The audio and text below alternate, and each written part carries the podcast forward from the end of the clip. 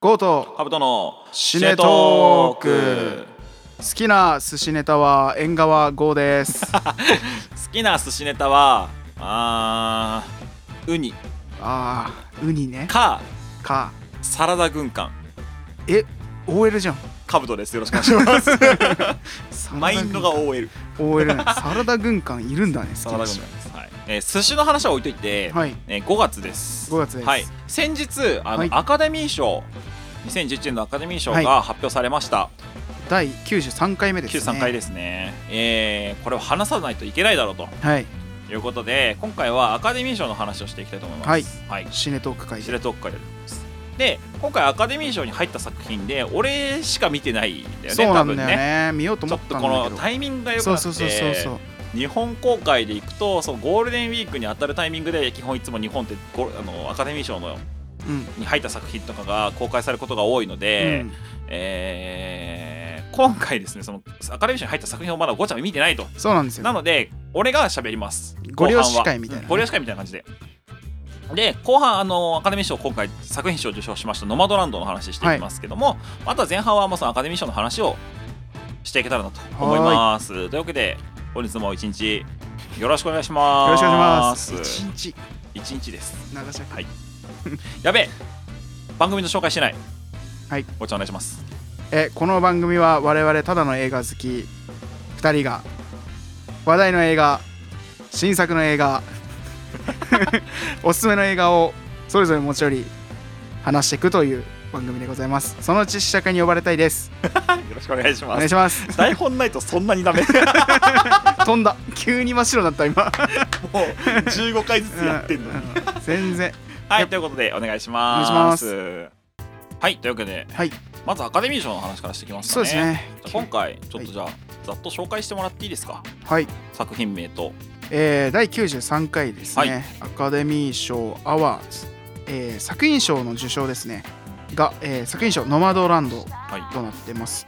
えー主演男優賞アンソニー・ホップキンス、作品はえー、とファーザーですねファーザーです。はいで主演女優賞の方が、えーフランシス・マクドーマンド、えーノマドランドですねこちらははい。はいで助演男優賞が、えーダニエル・カルーヤはい。えーユダザ・ブラック・メサイア」っていう作品です助演女優賞の方が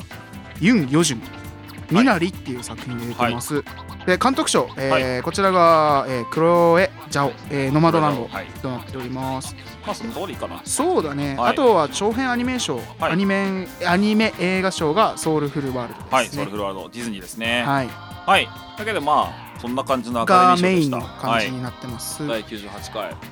なかなか今回は、そのアカデミー賞うん授賞式っていう毎年結構そのお祭りみたいになるのが、うんまあ、かなり規模縮小とそうだねいうところで、まあ、去年ねそのから続いてるそのコロナ騒動のせいで、はいはいまあかなり縮小してると、ね、それに対して、まあ、今回ちょっとニュースだったんだけどアーノルド・シュワルツェネッカうんーが、まあ、過去最低の主張の 授賞式だったとあこんなに才能のある人たちを壇上に引き連れてあげてるのにこんなに面白くなくできるのかって言ってちょっと文句を言ったっていうそうなんだ感じになってしまいましたけども。はいまあえー世間が世間ですか世間らが世間なのでまあこれは仕方ないかなと、うん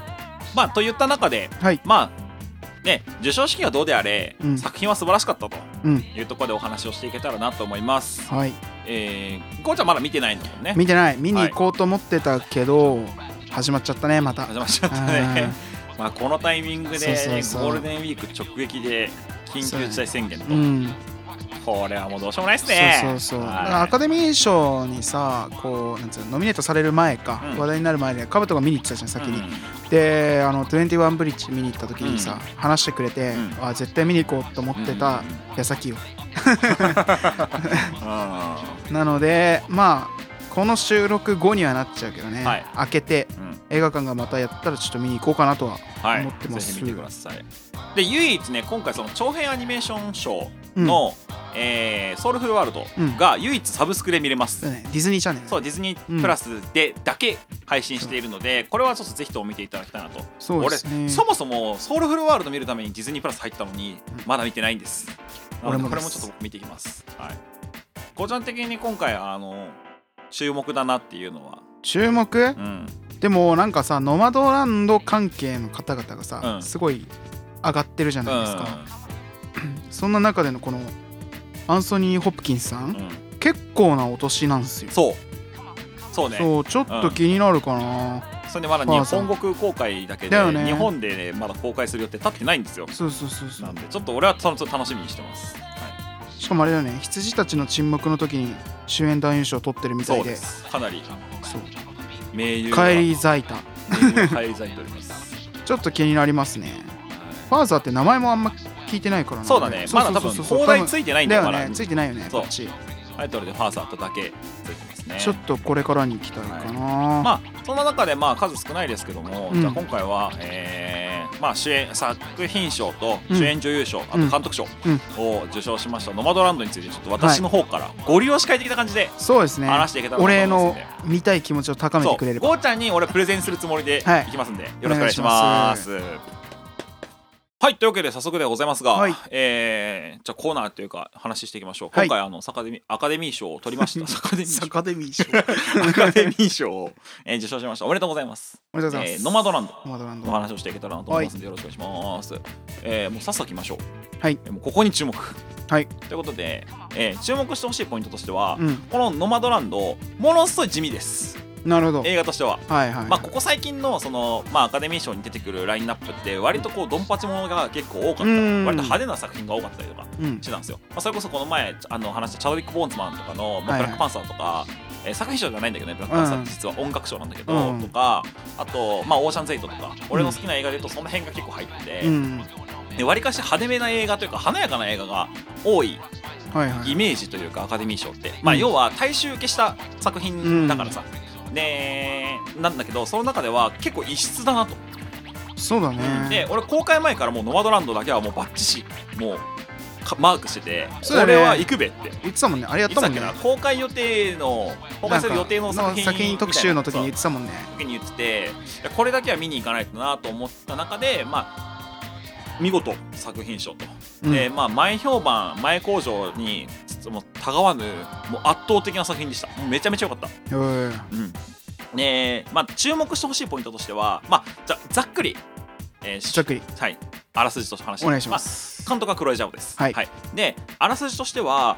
基本的にはその、まあ、これも前回のやつで話したんだけうど、んえーリーマンショックうん後で、えーまあ、仕事を失ってしまって、うんお家を失ってしまってすぐ町を失ってしまった女性が、まあ、ノマドワーカー家を持たずに、えーとはいはいキャンピングカーで生活をしていくっていう基本的にはドキュメンタリー映画実話を元に作られた映画って形になってます。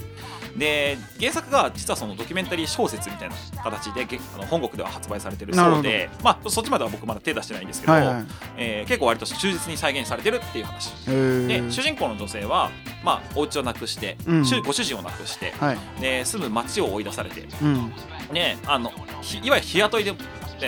のバイトみたいな形で、えー RV パークうんに寝泊まりしてる人なんだけど、まあ、そんな女性が強く行きますよっていう話でございます。なるほはい、で結構アマゾンでその日、あのー、アマゾンの出荷工場で、どうんあの働いてたりとか。うんあとは単純に飲食店で働いてたりとか、えーあとはキャンプ場ね RV パークで働いてたりとか、テーマパーク、うんテーマパークっていうか博物館のスタうッフんでちょっと手伝ったりとかみたいな感じでずっと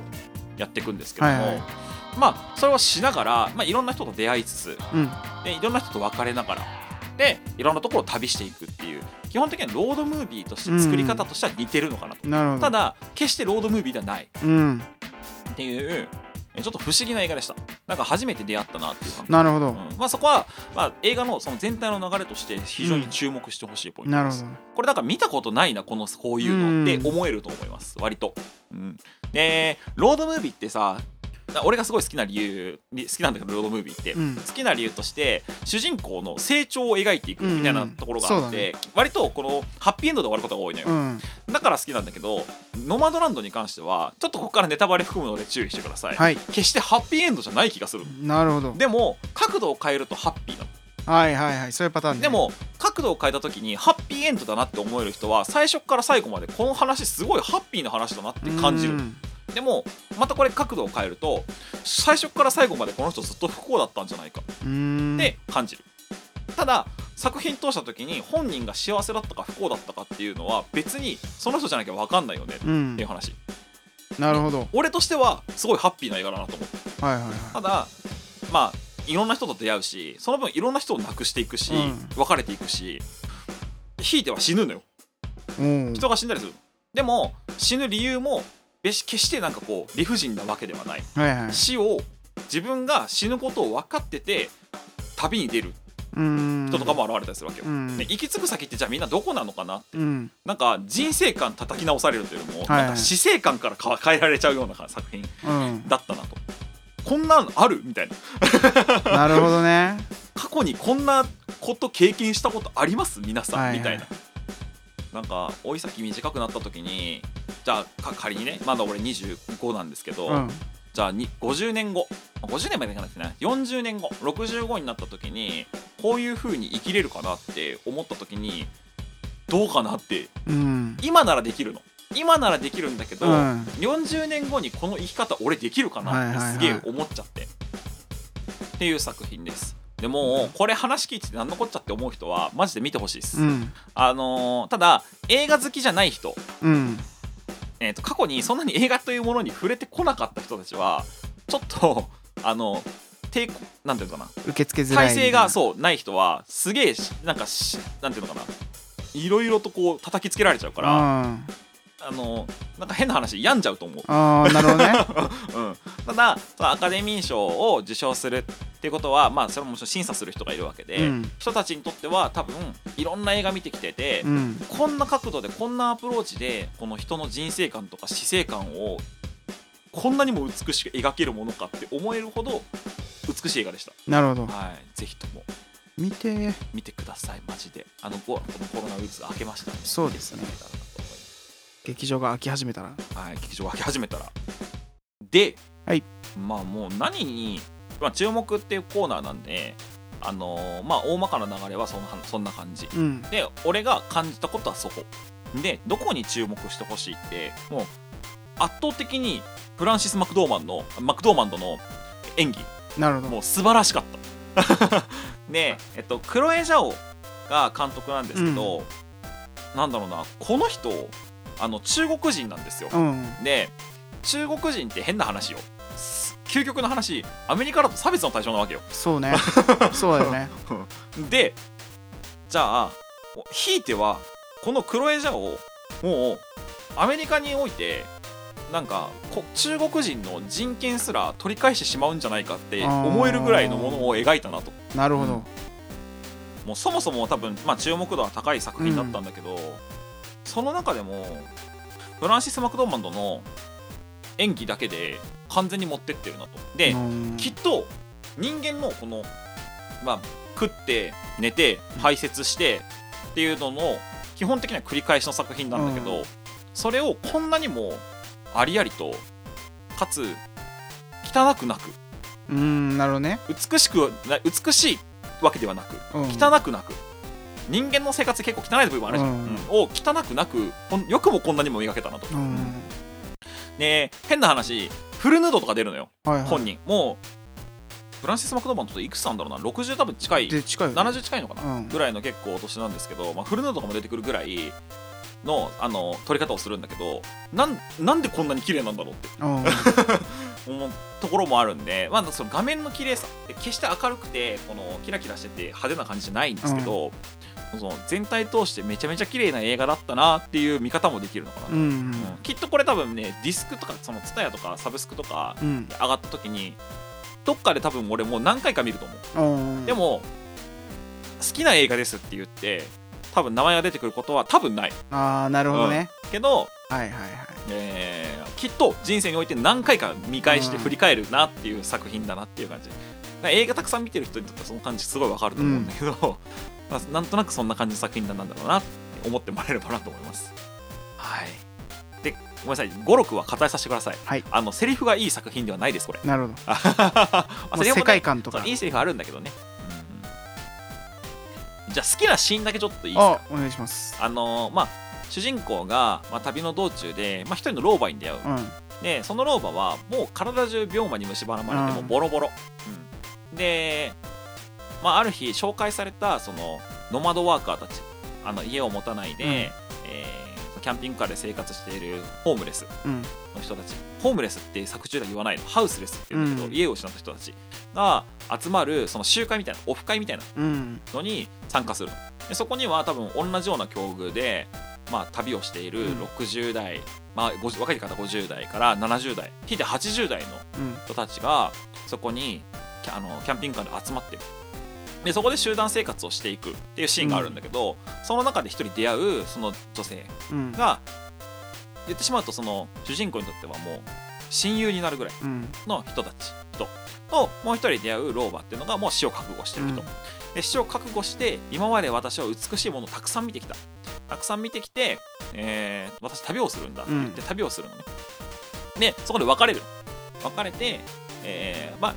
何何何ヶ月も経った後にあの目的として私はここを目指すんだって言ってた場所の動画が送られてくる、うんでそこで、まあ、あそこまで戻れたんだねよかったねって言った後にその方が亡くなったっていう訃報を聞くうんでその人が、えっと